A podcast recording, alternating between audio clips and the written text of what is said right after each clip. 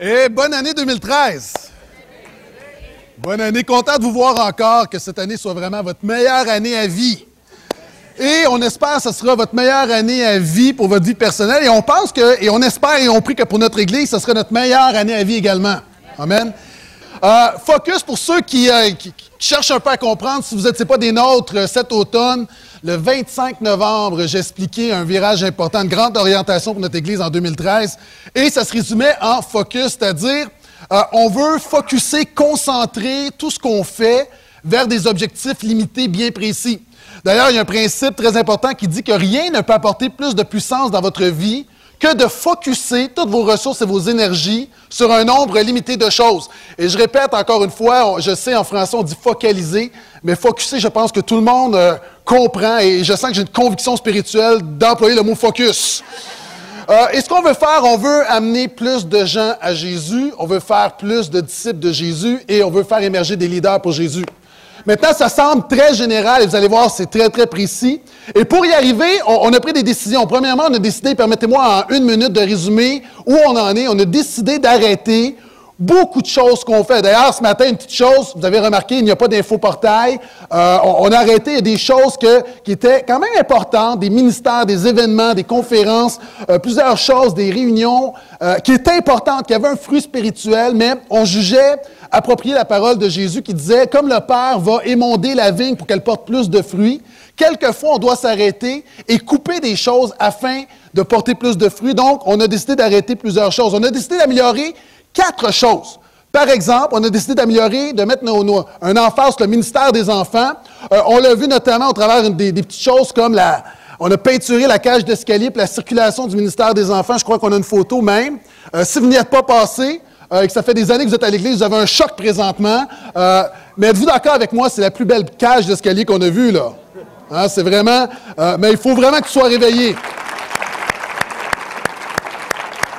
Ce qui est bien avec cette cage d'escalier-là, c'est que si vous arrivez à l'église et vous êtes justement pas réveillé, vous allez là et vous êtes réveillé. Donc, ça fait l'effet caféine. Euh, une des choses également, vous avez remarqué, on a changé nos heures de réunion. C'est notre premier matin. Pourquoi? Ben, c'est pour le ministère des Enfants, parce qu'on se retrouvait à la deuxième réunion d'avoir 75% des enfants à la deuxième réunion, 25% à la première réunion. Donc, si on veut offrir un bon service aux enfants, parce que les enfants, c'est pas l'Église de demain, c'est l'Église d'aujourd'hui. Donc, euh, le changement d'heure, c'est essentiellement pour les enfants, pour mieux équilibrer euh, les groupes. On veut euh, mettre un emphase sur le ministère de la jeunesse et ce matin, je suis excité. on va annoncer, on a deux jeunes de l'Église qui répondent à l'appel. Premièrement, Myriam Larocque, qui est une jeune fille de l'Église qui, présentement, à l'heure où je vous parle, elle est dans, dans un avion en direction de la Colombie-Britannique pour se faire former pour l'œuvre missionnaire et après, elle va partir pour six mois soit en Ukraine ou en Thaïlande. C'est un programme où ils vont savoir sur place. Donc, une jeune fille du portail qui passe six mois euh, se faire former au ministère pour la mission, je pense que ça mérite un amen. Euh, on va prier pour elle tout à l'heure. Et on me dit qu'on l'a en direct de l'avion? Non, non, c'est pas vrai. Euh, on s'est amélioré, mais pas à ce point-là. Également, on a Richard, Richard Lamotte, euh, qui est un jeune homme qui a donné sa vie à Jésus ici à l'Église, qui a fait ses études bibliques et est impliqué dans le ministère des ados. Euh, ce matin, on annonce qu'il devient le pasteur jeunesse de l'Église Vie d'Espoir de Montréal-Est. Donc, encore une fois, c'est une bénédiction de voir des jeunes qui partent comme ça. Il y a toute une génération de jeunes qui veulent servir Dieu. Donc, on pense que de pouvoir libérer de certaines choses, certains temps pour pouvoir se concentrer, ça peut être une bonne chose. La mission, euh, la semaine prochaine, on va avoir des, les missionnaires de Moldavie qui vont venir faire une courte présentation. Donc, c'est moi qui apporte la parole, même cinq minutes. Donc, on veut encore aller. Il y a un voyage en Haïti qui s'en vient très bientôt. Les dates déjà? 14 au 24, le mois? Mai. 14 au 24 mai, voyage en Haïti. Cet été, voyage Moldavie. Donc, la mission continue. Nos réunions, est-ce que vous avez mis le café ce matin?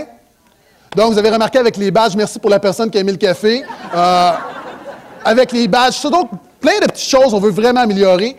Et on fait tout ça pour ajouter deux choses importantes. On voudrait lancer un multisite, c'est-à-dire une église de portail dans la région de Terrebonne ce printemps. Donc, prier pour ça, c'est encore très, très embryonnaire. C'est un désir dans notre cœur, mais on veut vraiment mettre nos énergies. Et la deuxième chose qu'on va ajouter dans cette année Focus, c'est les petits groupes. Et les petits groupes, c'est un peu particulier parce que plusieurs d'entre vous, lorsque vous entendez parler de petits groupes, euh, il, y a des, réactions mitigées. Certaines personnes, vous êtes des, des fans de petits groupes et d'autres, pour vous, petits groupes, vous pensez à une soirée de trois heures avec quelqu'un qui joue mal de la guitare et finalement ça finit où tout le monde critique le pasteur. Euh, pour plusieurs personnes, l'expérience des petits groupes, malheureusement, c'est ça. Je sais qu'ils sont, on a plusieurs groupes depuis longtemps qui sont de bons groupes, je ne fais pas allusion à ça. Mais lorsqu'on parle de petits groupes, pour plusieurs personnes, ce n'est pas évident. Et en cette année 2013, on veut vraiment focuser à l'essentiel. Maintenant, je conseille à plusieurs personnes de donner ta vie à Jésus dans la dernière année. Euh, et souvent, en tant qu'Église, tu assistes aux réunions et tu te demandes, mais c'est quoi le parcours d'un chrétien? Parce qu'on fait tellement de choses. Tu te dis, est-ce que euh, les, signes que je grandis avec Jésus, est-ce que c'est donner ma dîme? Est-ce que c'est m'impliquer? Est-ce que c'est d'assister à une conférence? Est-ce que c'est d'être là tous les dimanches? Est-ce que c'était de devenir le mardi? Est-ce que c'est de devenir membre? Et on a besoin, en tant qu'Église, de résumer, de simplifier, de focuser l'essentiel de la vie chrétienne. Et lorsqu'on parle des petits groupes, ça s'inclut dans un, un, schéma un petit peu plus grand. Et souvent de fois, en tant qu'Église, on présente des panneaux qui sont confondants. Est-ce qu'on peut mettre l'image, s'il vous plaît? Des gens viennent à l'Église et là, on entend parler donne ta Jésus, on entend parler de baptême, de cours de nouveau, de rencontre de nouveaux venus.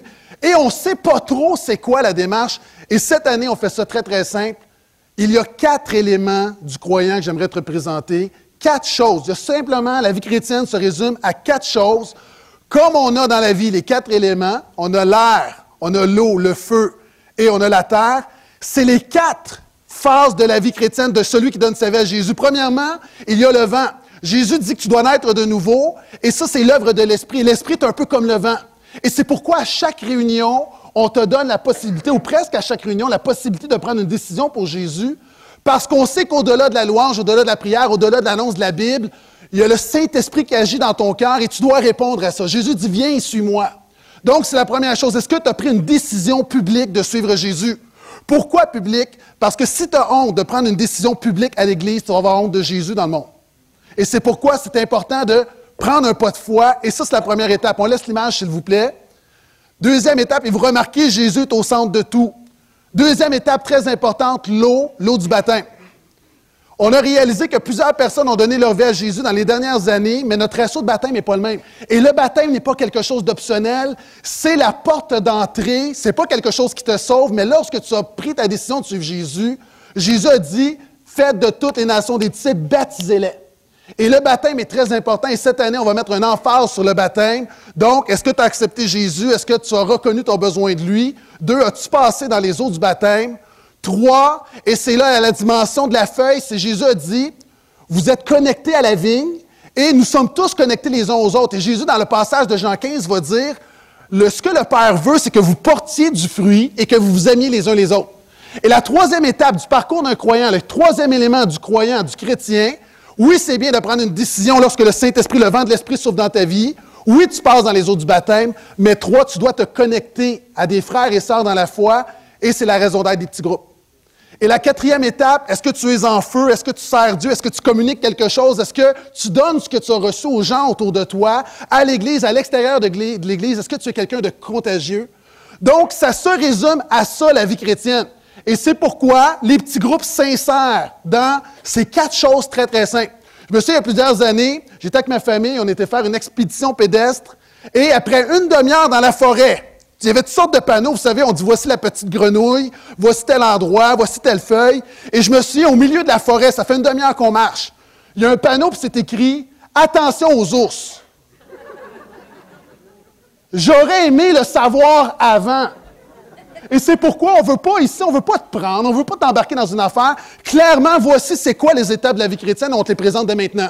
Et moi, je t'encourage, en 2013, chaque personne dans ce lieu, à prendre une décision pour Jésus, à reprendre une décision, à revenir à Jésus. Je t'encourage, si ce n'est fait, à te faire baptiser. Je t'encourage à être connecté dans un petit groupe. Et je t'encourage à servir Dieu avec les dons et les talents qu'il t'a donnés. Est-ce que je peux entendre amène à ça? Ça, c'est l'essentiel de ce qu'on veut faire en 2013. Maintenant, pourquoi les petits groupes? Parce que ce matin, on présente une campagne, on commence une nouvelle série qui se nomme 40 jours, un focus. 40 jours, un focus. Et pourquoi les petits groupes? Et je vais être très honnête avec vous, je n'ai jamais aimé les petits groupes. Je suis honnête. Et lorsque je parlais, je vais, je vais même vendre l'équipe pastorale, tous ensemble, lorsqu'on parlait des petits groupes, personne n'était excité. Et plusieurs pasteurs au Québec ne sont pas excités par les petits groupes pour les raisons que je vous ai mentionnées. Pourquoi? Parce que souvent de fois, il y a des gens qui enseignent un petit peu n'importe quoi, ça finit en critique. Euh, là, le pasteur reçoit un courriel et finalement, au lieu d'être une bénédiction, c'est un paquet de troubles, plusieurs petits groupes dans certaines églises. Cela étant dit, on est arrivé à la conclusion à l'automne que si nous voulons être sérieux dans la formation de disciples, si on veut vraiment focuser sur Jésus, on ne peut pas se passer des petits groupes. Donc, c'est pour vous démontrer notre conviction. On fait quelque chose qu'on n'était pas, pas convaincus. Maintenant, pourquoi les petits groupes? Parce que dans les petits groupes, ça nous permet d'expérimenter cinq choses super importantes. Premièrement, la communion. Ce matin, tu peux venir à l'église, tu peux serrer la main de deux, trois personnes, tu vas me serrer la main à la fin, mais ça, c'est pas la communion fraternelle. Est-ce qu'on est, d'accord? Tu as besoin de plus que ça. La Bible dit que nous sommes un corps, et souvent de fois, on est comme un doigt qu'on a coupé puis qu'on met sur la tablette. Si tu n'es pas connecté à des chrétiens, tu ne peux pas être en bonne santé spirituelle. La Bible dit que nous sommes des brebis, mais souvent nous sommes une brebis sans troupeau. Et si tu es une brebis sans troupeau, qu'est-ce qui arrive? Le loup va te dévorer. Tu ne peux pas croître dans la vie chrétienne seul. Robinson Crusoe, ce n'est pas biblique. Ce n'est pas biblique. C'est une super histoire, mais ce n'est pas biblique. Toi, tout seul sur ta petite île avec Jésus et ta Bible, ce n'est pas ça la vie chrétienne. Ce n'était pas l'évangile de Jésus. Donc, c'est important. Et souvent de fois, il y a des gens devant moi, tu es un orphelin spirituel, tu es un enfant de Dieu sans famille de Dieu. Une église comme la nôtre, et je respecte ça, une grande église, il y a des gens, tu étais blessé ailleurs, tu viens pour être anonyme. Si tu veux continuer de faire ça, sois béni. Tu as le droit de le faire. Je te dis, tu as le droit de le faire, je ne te condamne pas. Mais de mon cœur de pasteur, j'ai juste plaidé avec toi de t'ouvrir, de faire une croix sur le passé, et de dire, j'ai besoin d'une famille. J'ai besoin d'une famille. Tu ne peux pas continuer. Puis malheureusement, il y a des chrétiens qui vont vivre 20 ans dans une église sans famille. Tu es 20 ans dans une église, mais ce n'est pas ta famille. Tu viens assister à une réunion, et l'église, la raison d'être, ce n'est pas la réunion, c'est les relations. C'est pourquoi on veut lancer des petits groupes. Je vais vous présenter ça ce matin. Donc, la communion, c'est un lieu de formation. Il n'y a rien de mieux. Moi, je peux parler, parler, parler, mais il n'y a rien de mieux que des chrétiens qui sont des, gens qui sont plus expérimentés, d'autres moins expérimentés, et on parle de la vraie vie. Souvent de fois, d'ailleurs, qu'est-ce que vous vous rappelez de mes messages? C'est même pas ma théologie, c'est pas mes mots hébreux, c'est pas ma grande structure éloquente. Vous vous rappelez des illustrations concrètes et pratiques. Ah oui, il est arrivé ça à sa femme et ses enfants. Pourquoi? Parce que ce que nous avons soif, ce qui fait la différence dans notre vie, c'est la pratique. Et les petits groupes, c'est la meilleure occasion pour partager ce qui est pratique, la Bible dit le faire aiguise le faire. C'est pourquoi on lance les petits groupes.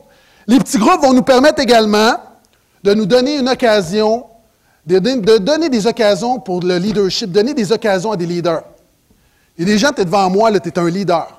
Pas parce que tu as un titre, tu es un leader. Tu es un homme, une femme qui a le sens de l'initiative. Tu es un homme, une femme qui a de l'influence. Quand tu arrives dans un groupe, quand tu parles, les gens t'écoutent.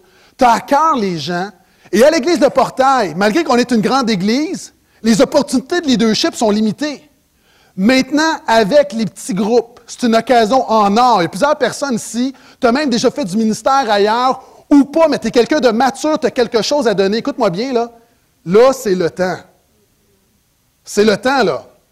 Il y a des gens, depuis des années, on a cette discussion-là. Pasteur, quand il y a quelque chose qui s'ouvre pour moi, là, là, c'est là, là. On a besoin de toi. C'est une occasion pour des leaders de se lever, des hommes et des femmes, peut-être même tu ne te considères pas comme un leader, mais on va te former, mais il y a une occasion en or pour toi de te lever, prendre un pas pour Jésus, d'influencer ta génération. Et c'est pourquoi on lance les petits groupes, une occasion de leadership. On lance les petits groupes en même temps pour une meilleure cohésion à l'Église.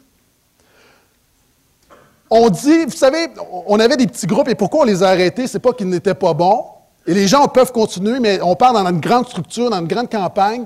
Euh, les groupes qui ont décidé de ne pas joindre, on, le respecte et ils continuent. Mais pourquoi est-ce qu'on a recommencé à zéro?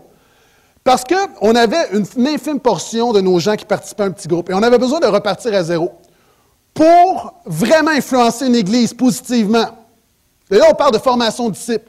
Ça prend environ 40 à 60% des gens qui sont à l'Église le dimanche matin dans les petits groupes. Ça, ça veut dire que si on veut que nos petits groupes fasse la différence à l'Église de Portail, en date d'aujourd'hui, on aurait besoin de 400 personnes dans les petits groupes. Et les meilleures églises ont 80% de leurs gens le dimanche matin dans les petits groupes. Ce n'est pas une obligation, mais les gens réalisent l'importance, les gens sont contents d'y aller. Et ça, ça veut dire qu'en date d'aujourd'hui, il devrait y avoir de 800, une église comme la nôtre qui a un impact, là, on devrait avoir de 800 à 900 personnes dans les petits groupes. Maintenant, des gens disent Oui, mais pasteur, c'est complètement ridicule, c'est trop, trop élevé. Une citation qui m'a beaucoup touché cette semaine Vise la lune. Si tu la manques, si tu manques ton coup, tu seras tout de même parmi les étoiles. on est sérieux, on ne va pas commencer en disant on va en lancer 3, 4, puis si ça marche, on va en rajouter deux. Hey, on va pour le coup de circuit, on est sérieux dans notre focus. On ne sait pas si ça va marcher. J'ai dit hier sur Facebook, parce qu'en parlant avec l'équipe pastorale, savez-vous comment on se sent ce matin avec la, la, campagne des 40 jours, les petits groupes, avec le multisite? On se sent comme si on saute à l'eau maintenant et on va apprendre à nager après. Parce qu'on a une conviction du Seigneur qu'on doit aller dans cette direction-là, mais ça, a été tellement vite qu'on fait rapidement, on fait en un mois ce que d'autres font en six mois. Mais encore une fois, on dit, on fait confiance. Si le projet vient de Dieu, bien Dieu va bénir le projet. Et c'est pourquoi, mais on va commencer tranquillement. Peut-être qu'on va commencer avec la campagne de 40 jours avec 20 groupes, mais on va être sérieux. Et moi, je vous dis, très bientôt, peut-être ça va être dans deux ans, dans trois ans, mais on prie, on va travailler pour que la majorité des gens qui sont ici le dimanche matin soient bénis dans un petit groupe. C'est notre objectif, c'est notre focus. Toujours très libre, toujours très libre. Et finalement, et ça c'est très important, et je sais que le mot peut faire peur, mais les petits groupes, c'est important non seulement pour la communion, la formation, pour des occasions de leadership, pour la cohésion, mais également pour la rétention. J'ai réalisé quelque chose dernièrement. L'Église de Portail, on travaillait très, très fort pour attirer des gens. Avec des messages, avec des événements, euh, dans nos prières, communication, Internet. On travaille très fort pour attirer des gens à l'Église et on réussit. Le problème, c'est qu'on est capable d'attirer des gens, mais le travail de l'Évangile, ce n'est pas juste d'attirer des gens, c'est de toucher des gens et de transformer des gens. Et ça, ça s'appelle la rétention. Le problème à l'Église de Portail, c'est que nous avons dit entrer dans la vie. On peut mettre l'image, s'il vous plaît, l'autre image, le logo de l'Église, entrer dans la vie. La porte est grande ouverte et il y a des gens qui viennent. Le problème, c'est que notre porte ouverte, notre porte arrière est aussi ouverte et beaucoup de gens viennent par la porte avant et sortent immédiatement par la porte arrière. Vous savez, mes enfants, souvent, vont laisser les portes, la porte d'entrée, vont mal la fermer. Qu'est-ce qu'on dit? Hey, on ne chauffe pas le dehors. Est-ce que vous avez déjà entendu ça?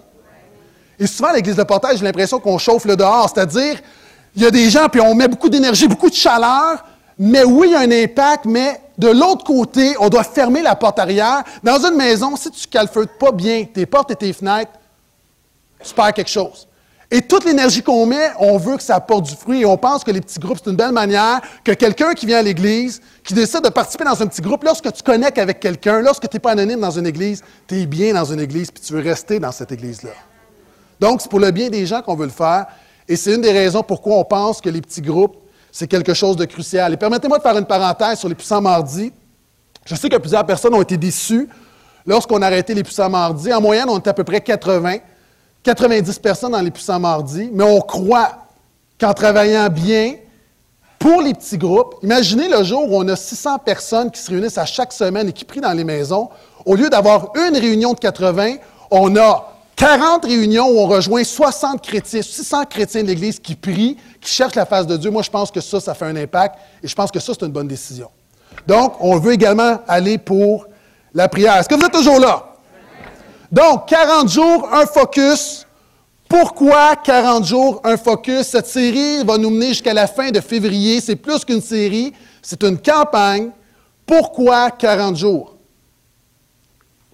Premièrement, 40 jours dans la Bible, c'est un chiffre très, très, très présent. Par exemple, Noé a été dans l'arche pendant 40 jours. Vous avez les versets complets ici. Moïse a été sur la montagne pendant 40 jours, il a reçu les dix commandements. Les espions ont été combien de temps espionner la terre promise? Ils ont été dans la terre promise pendant 40 jours. Goliath s'est présenté 40 jours et c'était une période de formation, de transformation. Élie a marché pendant 40 jours suite à l'intervention divine. Jonas a prêché qu'il y avait 40 jours pour la repentance des gens de Ninive. Jésus a jeûné 40 jours. Jésus est apparu 40 jours aux disciples. La période de 40 jours, ce n'est pas une période magique. Ce n'est pas fait 40 jours puis ça va marcher, mais il y a une sagesse dans les 40 jours. Les spécialistes nous disent que pour développer une nouvelle habitude, ça prend 21 jours. Plusieurs, quelles sont ici les personnes, vous avez pris une résolution ou des, résolutions au début d'année? Levez la main. J'ai une bonne nouvelle pour vous, là. À la Saint-Valentin, vous allez avoir oublié tout ça. C'est scientifique, c'est scientifique, c'est documenté.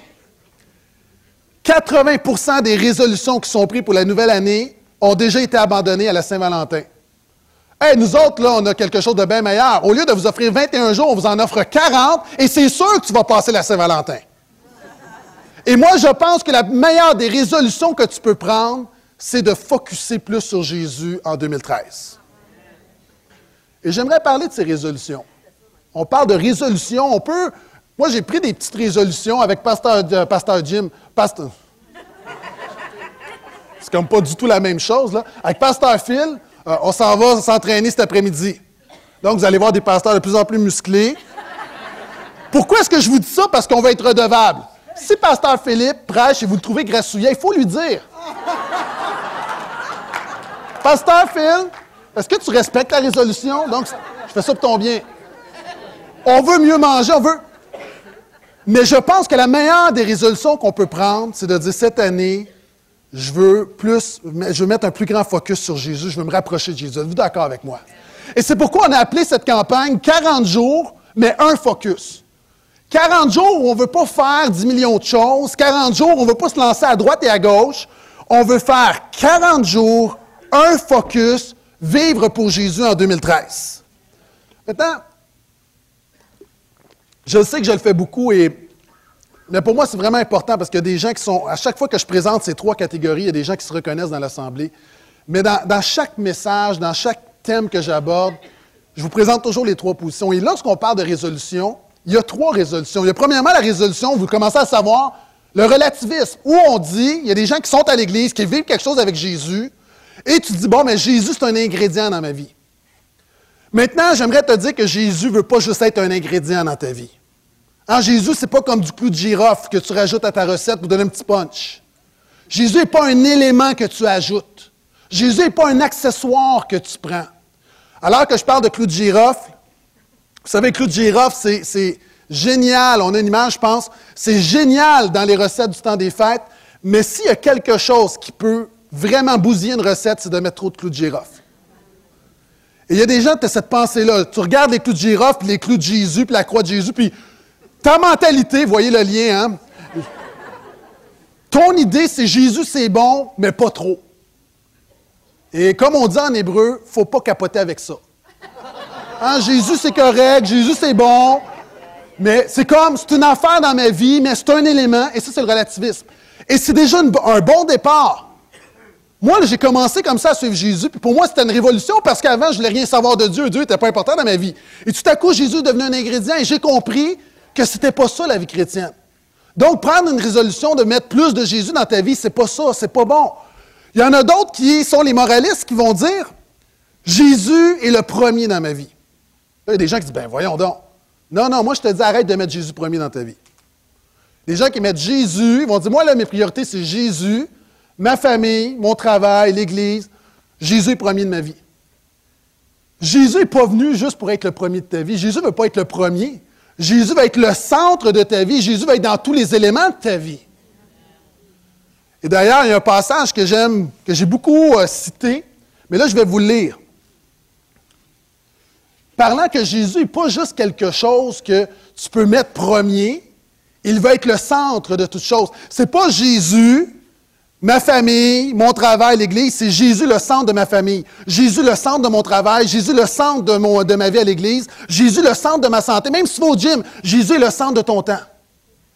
Jésus, puis je l'ai dit, hein, c'est possible de faire du gym, de notre apparence corporelle, d'en faire une idole.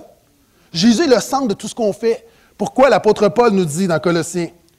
Jésus, ce Fils, il est l'image de Dieu que nul ne voit. Il est le premier-né de toute la création, car c'est en lui J'aime vraiment ce verset. C'est en lui, en Jésus, qu'ont été créées toutes choses dans les cieux comme sur la terre. les visibles, les invisibles, les trônes et les seigneuries, les autorités, les puissances. Oui, par lui, par Jésus et pour lui, pour Jésus, tout a été créé. Tout a été créé par Jésus et pour Jésus. Jésus est lui-même, bien avant toute chose, et en tout subsiste. Il est lui-même la tête de son corps qui est l'Église. Ce Fils Jésus est le commencement, le premier-né de tous ceux qui sont morts, afin qu'en toute chose, il est le premier, il est le premier rang. Là, des gens qui se font faire Ah ah! C'est écrit là. La Bible dit que Jésus est en premier, puis là, tu viens de nous dire que Jésus ne doit pas être en premier. Mais regardez, il est le premier rang. Pourquoi? Pas dans une liste de priorités. Il est le premier rang.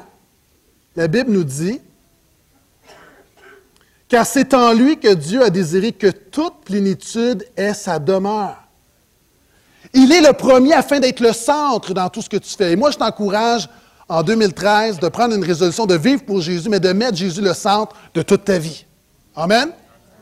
Et c'est pourquoi cette campagne 40 jours, un focus, focus sur Jésus, on peut se demander, mais par où commencer?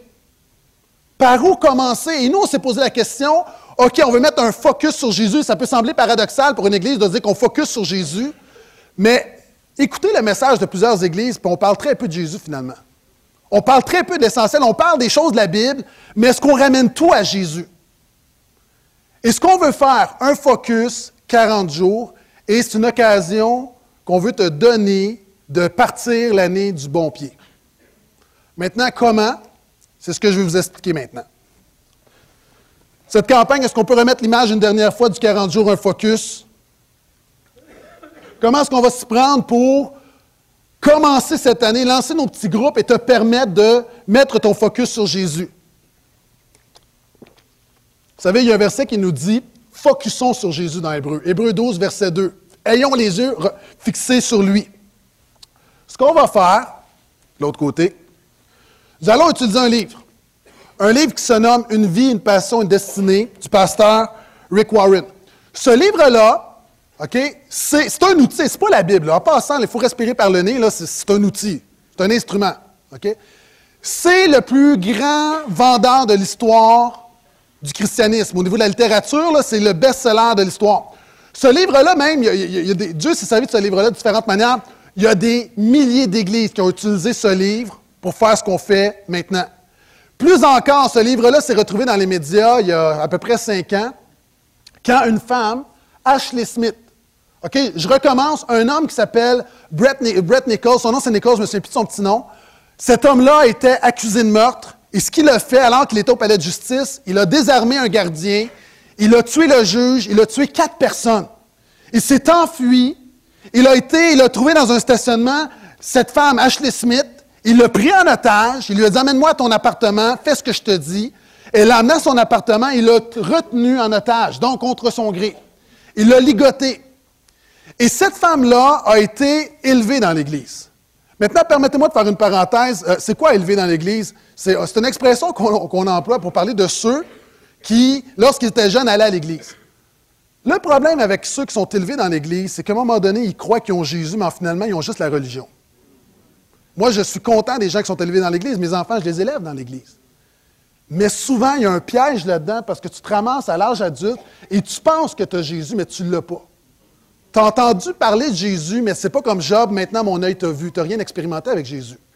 Et ce n'est pas parce que tu étais dans une retraite à un moment donné où tu as été touché que véritablement, c'est ça le christianisme. Donc, cette femme-là a été élevée dans l'Église, s'est éloignée de Jésus, avait des problèmes de drogue. Donc, elle est dans son appartement, et il y a peu de choses dans son appartement. Elle est très pauvre, une mère monoparentale. Et une des choses qu'elle a, c'est ce livre-là qu'elle avait commencé à lire. Et elle commence, et là, elle est vraiment découragée. Et euh, l'homme lui, prend sa drogue parce que ça a des problèmes de drogue. Et, là, elle, prend une prise de conscience alors qu'elle est en otage, qu'il faut vraiment qu'elle mette sa vie en règle avec Dieu. Et au fur et à mesure que, que Dieu fait son œuvre dans sa vie, elle parle au ravisseur. Et à un moment donné, elle va lui lire le chapitre 32. Elle était rendue là, puis elle lui dit Est-ce que je peux te lire le chapitre 32 Et là, elle commence à lui lire que Dieu a un plan pour ta vie. Qu'est-ce que tu fais avec ce que Dieu t'a donné? Et là, elle commence à lui lire littéralement le plan du salut. Cet homme-là a été tellement touché qu'il a relâché, qu'il a décidé, il a pris une décision pour Jésus. Il s'est livré parce qu'elle lui a dit Maintenant, c'est sûr que tu es dans le trouble, tu vas faire de la prison, Mais peut-être que Dieu permet que tu vives ce moment-là pour, en prison, être une lumière puis parler de Jésus aux autres. Une histoire incroyable. Mais ce que j'essaie de vous dire, c'est que Dieu s'est servi de ce livre-là de différentes manières. Maintenant, on va s'en servir et la manière qu'on veut fonctionner, c'est très, très simple. On pense que ce livre-là va permettre au portail d'être une rampe de lancement. Donc, de faire cette campagne-là pendant 40 jours va être une rampe de lancement parce que ce livre-là est divisé en 40 petits chapitres. Donc, à chaque jour, ceux qui veulent participer, on va vous encourager à lire le chapitre. Le dimanche, je vais résumer, je vais appliquer ça et je vais rajouter des choses, mais on va, je vais m'appuyer là-dessus. Et après, la semaine d'après, dans les petits groupes, vous allez en discuter. Et on pense qu'on va faire une pierre deux coups. Non seulement on va lancer nos petits groupes, mais on pense que ça va donner l'occasion de vivre une transformation spirituelle en 40 jours. Je peux entendre un vrai amen à ça? Cela étant dit, euh, j'aimerais parler un petit peu de Rick Warren, parce que j'ai reçu des courriels. Vous savez, si tu tapes Rick Warren sur Internet, tu vas trouver plein de sites qui vont le critiquer. Maintenant, Pasteur Rick, c'est quelqu'un que j'ai été entendre en, Californie. Et il y, a un problème avec ça. Moi, j'ai des pasteurs qui me disent, écoute, si tu savais, là, des chrétiens qui me disent euh, des, toutes sortes d'affaires sur Rick Warren parce qu'ils ont trouvé un blog ou un site où il y a un pasteur perdu qui n'a jamais rien fait dans sa vie, qui l'a, blasté, excusez-moi. Et permettez-moi de faire une capsule là-dessus avant qu'on pour régler quelque chose une fois pour toutes. OK? Première chose, on est dans une culture d'opinion. Le problème, c'est que les gens ont trop d'opinions. Avec Facebook et Twitter, tout le monde dit ce qu'ils ont à dire sur leur opinion surtout. Et à un moment donné, là, t'as pas. Je, vais illustrer mon propos. Je suis à l'ITF, l'Institut de théologie pour la francophonie. J'ai un, homme qui vient me voir et qui me dit Ouais, j'ai entendu parler de votre focus. Je dis Ouais. Il dit Je suis pas d'accord. J'ai dit Vous, vous êtes de quelle église Il nomme son église. Et je lui dis avec plein d'amour Voulez-vous bien me dire en quoi ça vous regarde C'est pas ton église, c'est pas. Les gens, il y a des gens ici, lorsqu'on a annoncé le focus, il y a des choses qu'on arrête, des choses qu'on ajoute. Il y a des gens, tu as le droit de poser ces questions, c'est ton église. Mais on est dans une génération où tout le monde dit ce qui lui passe par la tête. Puis à un moment donné, là, je pense qu'il faut juste fermer notre boîte et, regarder. OK? C'est pas votre cas, je fais juste dire ça comme ça. C'est mon premier point. On est dans une culture d'opinion. Et le problème, savez-vous quoi? On va dire les vraies affaires, là. Les chrétiens, là, on est critiqueux. Je comprends pas pourquoi les, plus, les plus les plus critiqués, on dirait que c'est les chrétiens. Peut-être que vous n'êtes pas d'accord. Et savez-vous, c'est quoi le problème? Là, vous sentez mal de chialer après ce que j'ai dit, hein? savez-vous, c'est quoi le problème avec les chrétiens? Moi, j'appelle ça le syndrome du prophète. C'est parce qu'on est dans les choses de Dieu. Et là, à un moment donné, on a la parole du Seigneur, on est convaincu de quelque chose et on se permet de dire des choses qu'on ne se permettrait jamais de dire en d'autres circonstances. Et ça, il y a un mot pour ça, c'est le péché. Pourquoi? Je vais vous dire dans quelques instants. Donc, première chose, on est dans une culture d'opinion. C'est pourquoi, pourquoi Rick Warren est critiqué? C'est un des éléments. Deuxième élément, personne ne fait l'unanimité. Est-ce que vous savez que les meilleurs leaders, les meilleurs, meilleurs, meilleurs leaders sont aimés par 75% des gens et détestés par 25% des gens? C'est une loi du leadership. Tu ne feras jamais l'unanimité. Pasteur Sam me dit, si tout le monde t'aime, tant mieux, mais ce n'est pas nécessaire. S'il y a quelqu'un qui sait de quoi il parle, c'est lui. Maintenant, les meilleurs leaders sont aimés par 75% des gens. Ça, ça veut dire que Pasteur Phil et moi, là, minimalement, il y a 25% des gens qui ne seront pas en accord avec nous. Toujours, toujours, toujours. Même je reçois des courriels, puis je fais la paix avec ça, je reçois quelquefois des courriels d'insultes, de menaces. Mais ça n'arrive pas souvent, mais c'est correct. je me dis, dans l'eau, là, dans le 25% qui ne m'aiment pas, il y a un 5% de déconnectés, c'est correct. Non, mais ça fait partie, sérieux, là. ça fait partie de la vie, là. C'est comme quand j'en reçois un, je dis, bon, OK, c'est, ça s'équilibre. Donc, c'est normal que Rick Warren va être, critiqué. Billy Graham, un jour, j'écris quelque chose sur Billy Graham, qui est l'homme. Écoute, pas plus sain que Billy Graham. Puis là, j'ai quelqu'un qui m'a sur Facebook qui me dit c'est un franc-maçon. Je dis, ben voyons donc. C'est comme, tu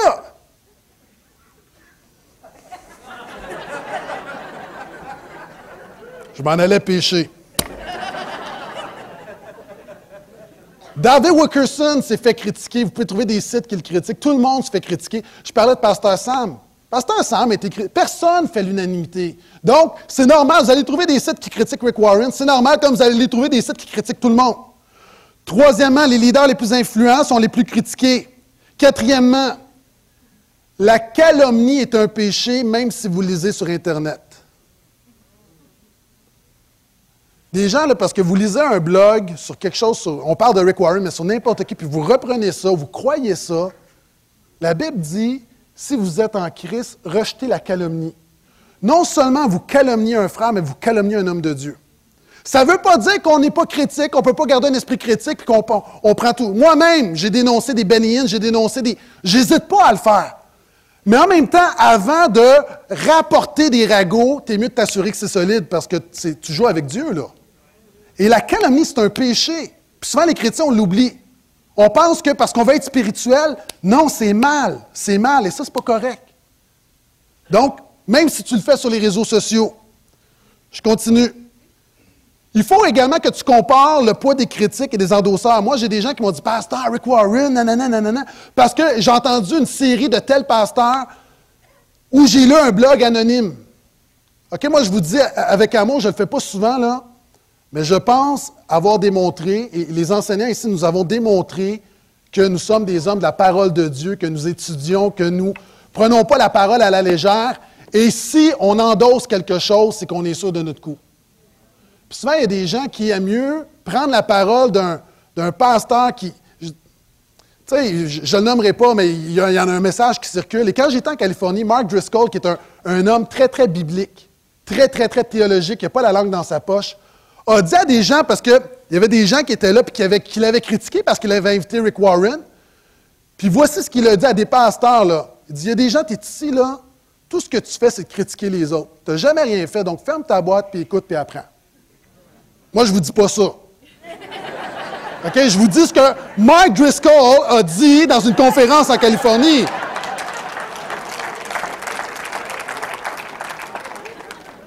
C'est facile d'être dans son sous-sol et de dire n'importe quoi, mais en même temps, là, quand as un homme qui gagne des gens à Jésus, qui fait son possible, mais savez-vous quoi, là? Si tu ne veux pas te faire critiquer, c'est facile, fais rien. Dès que tu fais quelque chose, tu te fais critiquer. Moi, si je dis, OK, je vais à gauche, quelqu'un pourrait dire, ben, tu aurais dû aller à droite. Ça fait partie. Et au portail, on a décidé, on se mouille sur toutes sortes de choses, puis c'est normal. Et un homme comme Rick Warren qui fait plein de choses, qui est un homme d'influence, c'est sûr qu'il se fait critiquer. Donc, il faut juste en même temps mettre les choses en perspective. Et je pense que j'avais un autre point. Non, je pense que c'est assez. Est-ce que mon point, est-ce que j'ai marqué mon point ou voulez que je continue?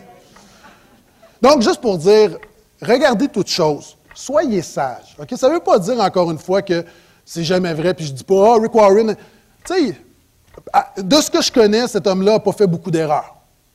De ce que je connais, cet homme-là est intègre. J'ai vu son Église. Cet homme-là donne 90% de ses revenus à l'œuvre de Dieu. Cet homme-là a investi avec toute une fondation au Rwanda pour la restauration. Et cet homme-là a fait plus que la quasi-totalité des pasteurs. Et je me dis, euh, peut-être qu'on devrait juste se garder une gêne avant de rapporter des choses qu'on lit ou qu'on entend à droite et à gauche. Cela étant dit, moi, j'aimerais te demander de te joindre à un petit groupe. Évidemment, c'est 40 jours. Ce que je te demande, là, je te demande six semaines. Je te demande une heure par semaine pendant six semaines. C'est tout ce que je te demande.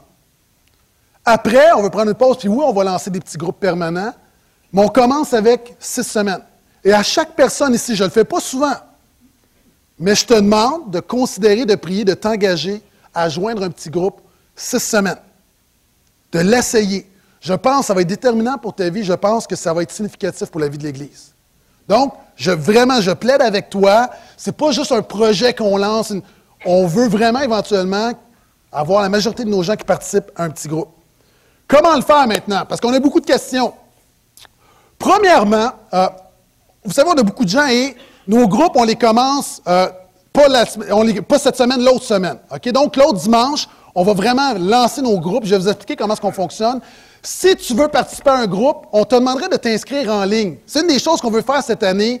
Mettre une table et faire en sorte qu'il y a 300 personnes qui vont donner leur nom. Euh, ça va être un petit peu lourd. Donc, on te demande de t'inscrire en ligne. Comment t'inscrire en ligne? Très, très simple. Premièrement, ça te prend un ordinateur. Deuxièmement, il faut que tu aies payé ton compte de Vidéotron et de Belle. Si c'est fait, félicitations, tu peux t'inscrire en ligne. Sinon, je vais avoir une autre solution pour toi. Ça s'appelle le téléphone ou ça s'appelle aller voir Pasteur Denis ou Pasteur Philippe à la zone café à la fin de la réunion. Mais comment est-ce qu'on s'y prend? Vous allez sur le site de l'Église de Portail, vous allez dans la section ministère, il y a petit groupe en bas complètement, clic. Vous avez les petits groupes, vous allez tout en bas, on vous explique c'est quoi. Vous avez un document en ligne. Vous cliquez sur le document et ce document-là, vous allez voir en bas, vous remplissez les catégories, c'est très très simple. Et vous, avez le choix également, c'est des gens, vous voulez, euh, tout à l'heure je parlais des leaders, vous voulez diriger un groupe, vous pouvez également le faire. Vous avez le choix en participant ou l'idée, même si le temps est court et on a déjà beaucoup de leaders, en passant, je vais finir avec ça, je vais revenir là-dessus. Donc, vous vous inscrivez en ligne. On vous demande de le faire, s'il vous plaît, de faire ça cette semaine. Évidemment, on a encore un petit peu de temps, mais l'idée, on ne veut pas attendre à la dernière minute. Et je vous ai dit, on se lance à l'eau, on a besoin de s'ajuster, donc on a besoin de voir la participation. Donc, on ne veut pas lancer euh, 40 groupes si finalement on a juste 7 personnes qui s'inscrivent. Donc, s'il vous plaît de le faire, euh, de le faire euh, cette semaine. On vous demande également si ce n'est pas possible, si vous n'avez pas Internet ou peu importe, vous n'êtes pas à l'aise avec ça, vous pouvez aller donner votre nom. Euh, si vous êtes un leader, vous voulez vraiment prendre un groupe, vous pouvez ce matin aller voir Pasteur Philippe ou Pasteur Denis. Et si vous êtes quelqu'un d'autre, par exemple, vous voulez juste participer, vous n'avez pas Internet, euh, simplement, laissez votre nom. Vous pouvez laisser votre nom au comptoir, écrivez un papier, laissez votre nom au comptoir, et on va jumeler tout ça et ça va nous permettre de pouvoir faire nos groupes. Maintenant, comment est-ce qu'on va s'y prendre? Euh, pour les leaders, ce mardi, on va donner, on vous a demandé déjà ce qui est intéressant, on va donner une formation. Donc, euh, moi, Pasteur Denis, Pasteur Philippe, mardi, on prend tous les leaders et les gens de Maison Haute et on va vous donner une formation pour ces groupes. Donc, si vous voulez être un leader, vraiment, vous n'avez pas beaucoup de temps, c'est ce matin que vous devez aller voir Pasteur Denis.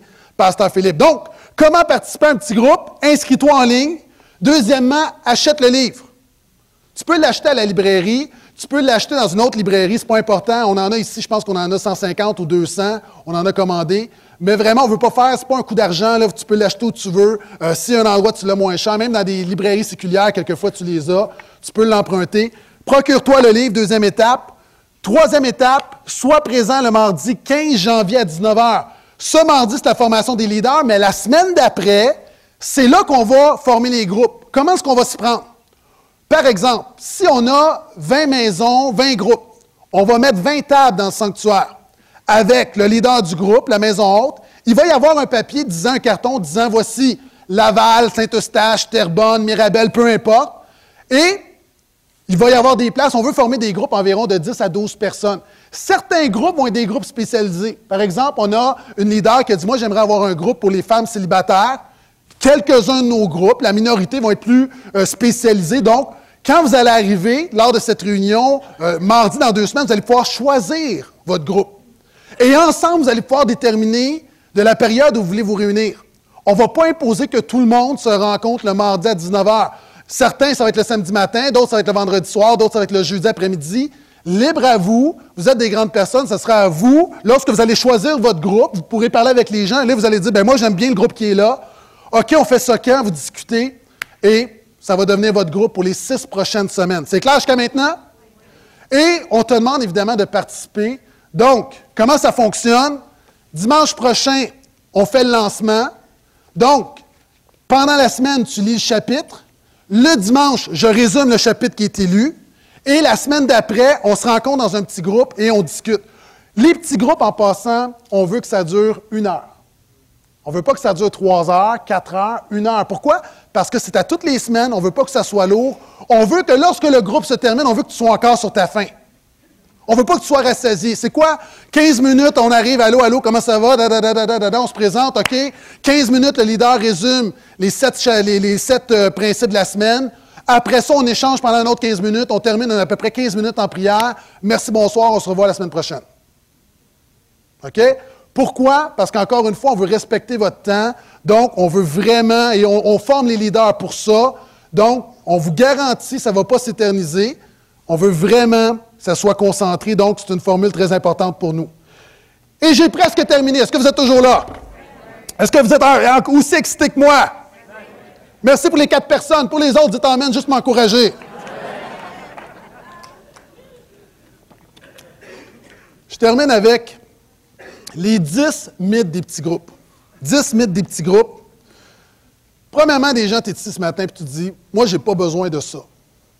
Premièrement, si tu dis ça là, à ce moment-ci, tu dis que je n'ai pas besoin de ça, je te demanderais d'écouter le message tranquillement sur Internet cette semaine, parce que tu n'as pas compris. OK? Moi-même, j'ai demandé à mon équipe pastorale, je les ai fortement incités à se joindre à un groupe. Ma famille et moi, on veut se joindre à un groupe avec des amis. Pourquoi? Parce que c'est important. Ce n'est pas juste quelque chose qu'on organise comme ça. On pense que ça va devenir l'ADN de l'Église. Donc, tu dis que tu n'as pas. Tu dis, encore une fois, ce n'est pas pour toi. On est dans une culture très, très égocentrique et moi, je pense que tu as besoin de réaliser que tu as besoin des autres et que les autres ont besoin de toi. Deuxième mythe, je n'ai pas le temps. Si l'Église focus, tu dois focuser également. Dans la vie, si tu veux acheter quelque chose, il faut que tu enlèves quelque chose. Peut-être qu'il va falloir que tu coupes un peu la télévision. Peut-être qu'il va falloir que tu déplaces quelque chose. Mais dans la vie, tu détermines ce qui est important et ce qui est prioritaire pour toi. Moi, je pense que tout le monde, on est capable de trouver une heure pour Jésus dans la semaine. Une heure pour être ensemble, puis s'édifier, puis grandir dans notre foi. On investit dans tellement de choses. On va au gym trois fois semaine. Et je dis, on va. Par la foi, on va y aller, là. On va au gym trois fois par semaine, une heure par semaine. Moi, je vous demande, là, de vous entraîner spirituellement une heure semaine. Je pense que ce n'est pas beaucoup. Donc, je pense qu'on peut trouver le temps de le faire. Troisième mythe. Je ne suis pas assez connaissant. Vous êtes ici ce matin, vous dites, moi, je ne connais rien, j'ai peur d'avoir l'air fou. Je comprends ça. Et c'est pour ça que c'est génial la manière qu'on va le faire, parce que vous n'aurez pas l'air fou. Si moi, je vais dans une classe de cinéma à l'université, et là, on commence à parler de la vision postmoderniste, euh, déconstructive de Xavier Dolan, et on parle de Fellini. Moi, je suis perdu. Mais si on me dit, on commence à parler du Hobbit, hé, j'ai vu le film. Donc, tout à coup, je ne suis pas intimidé parce que je sais de quoi on parle. Donc, dans les petits groupes, tu ne seras pas intimidé parce que, un, tu peux lire le livre, et deux, si tu ne lis pas le livre, le message va être résumé le dimanche, donc tu vas savoir de quoi on parle. Et l'idée, là, on va pas là, ce n'est pas une compétition, ce n'est pas un quiz biblique, on va là juste pour partager sur la vie. Donc, ne t'en fais pas. Donc, le mythe qui dit que je ne suis pas assez connaissant, ça ne marche pas. D'autres vont dire, moi, je suis trop qualifié pour ça. Moi, ça fait 20 ans que je suis au Seigneur, 30 ans que je suis au Seigneur. Mais moi, je te demande, s'il vous plaît, fais-nous bénéficier de ta grande expertise. On a besoin des hommes et des femmes qui ont vécu, qui connaissent la vie. Moi, je me souviens quand j'étais jeune chrétien, de voir quelqu'un qui a connu, qui connaît ça, la vie chrétienne, qui a, chuté, qui connaît. Mais ça fait du bien de voir quelqu'un qui, qui a vécu. Je continue. J'ai déjà lu le livre. Le livre, c'est un prétexte. OK, c'est la communion. D'autres vont dire, cinquième mythe, j'aime pas lire ou j'ai pas d'argent pour acheter le livre. OK, si t'aimes pas lire, lis juste les gros titres, c'est correct. Puis si t'as pas d'argent pour acheter le livre, c'est correct, achète-le pas, emprunte-le. Encore une fois, le focus, c'est vraiment de se réunir. Septièmement, j'ai déjà assisté à un groupe et j'ai pas aimé ça. Moi, je te dis, la formule est améliorée. On veut s'assurer que tout le monde aime ça, et on est sérieux là-dedans. Huitième mythe, j'ai été blessé par des chrétiens. Ça, il y en a beaucoup. Moi, j'aurais le goût de dire avec amour, à un moment donné, là, reviens-en. J'aurais le goût de dire en même temps, puis je le dis, là, c'est pas sarcastique, là. À un moment donné, il faut que tu en reviennes, sinon tu es, otage du diable. Quand Alexandre Despatie a sauté et s'est fendu le crâne, qu'est-ce qu'il a dû faire? Il a dû ressauter. Puis si tu as été blessé par des chrétiens, tu veux guérir, refrotte-toi des chrétiens. Il n'y a pas d'autre solution. Ce n'est pas en étant tout seul dans ta chambre que tu vas être restauré. Donc, ça, ce n'est pas une excuse. Et en passant, je, le dis avec beaucoup de respect, je sais qu'il y a des gens qui t'ont fait OK, je ne veux pas le banaliser, mais ma préoccupation, tu dois passer à d'autres choses. D'autres disent Je ne connais personne. C'est la solution. Et d'autres disent Je ne suis pas chrétien. Super, tu es le bienvenu, ça va te donner 40 jours pour évaluer sérieusement le christianisme. Est-ce qu'on est d'accord?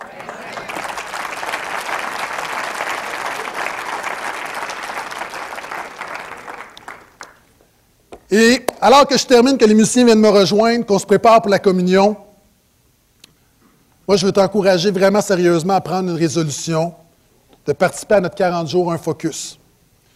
Quelqu'un a dit, un grand théologien la Réforme a dit, ce que le cœur aime, la volonté le choisit et l'esprit le justifie. Ce que le cœur aime, la volonté le choisit, l'esprit le justifie. On peut justifier de ne pas se joindre à un groupe. On peut, se justifier de ne pas participer à cette campagne-là. Mais je pense que fondamentalement, si on aime Dieu, puis si on veut aimer les autres, les plus grands commandements, c'est tu aimeras le Seigneur, ton Dieu, puis tu aimeras ton prochain comme toi-même. On a une occasion en or de mettre ça en pratique. Et je pense que la racine, peut-être qu'on peut prier, Seigneur, donne-moi une passion pour Dieu, donne-moi une passion pour, pour les autres. Peut-être que moi, je ne le vois pas pour moi, mais tu veux te servir de moi pour les autres. Ce que le cœur aime, la volonté le choisit, l'esprit le justifie. Je te demande de prendre une résolution qui était la résolution des premiers croyants. Dernière chose que je dis ce matin, il persévérait, l'Église primitive, il persévérait dans l'enseignement des apôtres, dans la communion fraternelle, dans la fraction du pain et dans les prières. Il était focus. Persévérait dans certaines choses. Et une de ces choses, c'était dans les groupes. Et moi, je, je veux t'encourager à faire ce que l'Église primitive a fait. Je crois que ce 40 jours, un focus peut changer ta vie, mais je crois que ça peut aussi changer notre Église. C'est pourquoi ce matin, j'aimerais qu'on on pratique un autre focus de l'Église primitive qui était fraction du pain, la communion.